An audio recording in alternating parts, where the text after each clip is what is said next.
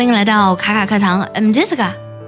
坐飞机的时候呢，当你看自己离地面越来越远，然后你在俯视看地面的景色的时候，你会有怎么样的感触呢？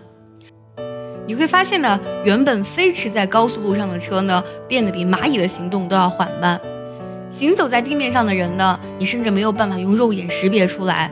以前呢，非常巍峨的山川河流，在你面前呢，慢慢的呢，你也能看清它的全貌了。以前看过一个非常有意思的视频，我们看到的微观世界和我们看到的宇宙呢，都是同样的浩瀚无垠的。佛语说“一沙一世界，一花一天堂”，真的是这样的。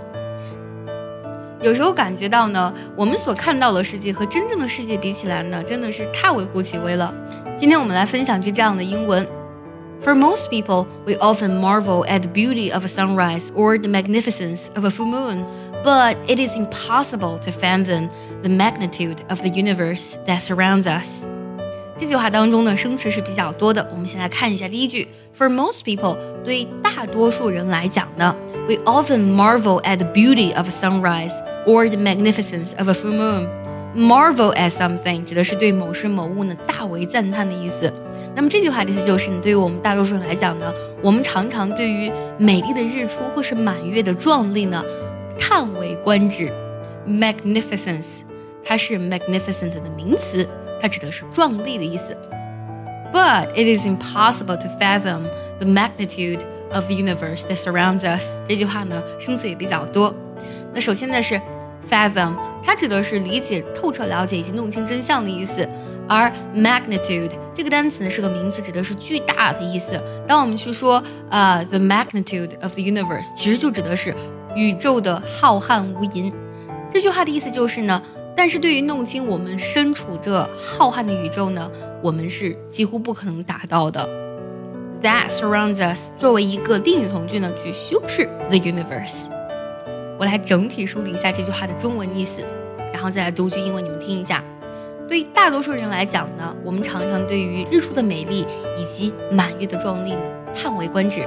但是对于弄清我们身处这浩瀚的宇宙呢，几乎是不可能的。For most people, we often marvel at the beauty of a sunrise or the magnificence of a full moon, but it is impossible to fathom the magnitude of the universe that surrounds us. 这段话对我最大的启示就在于，我们应该时常呢，对所有的事情、所有的生命呢，都怀着一颗非常真诚的敬畏之心。 地球呢是一颗非常美丽的星球，它让我们的人类呢繁衍生息，所以呢，保持一颗敬畏之心，应该是每一个人类、每一个生命所应该有的态度。接下来呢，请结合我们完整的学习笔记来看一下这段话的发音技巧。如果想要专项练习本期的节目呢，可以加入我们早餐英语的会员课程哦。For most people, we often marvel at the beauty of a sunrise or the magnificence of a full moon. but it is impossible to fathom the magnitude of the universe that surrounds us. 最后我们来看一下该怎么断句呢？For most people, we often marvel at the beauty of a sunrise or the magnificence of a full moon, but it is impossible to fathom the magnitude of the universe that surrounds us.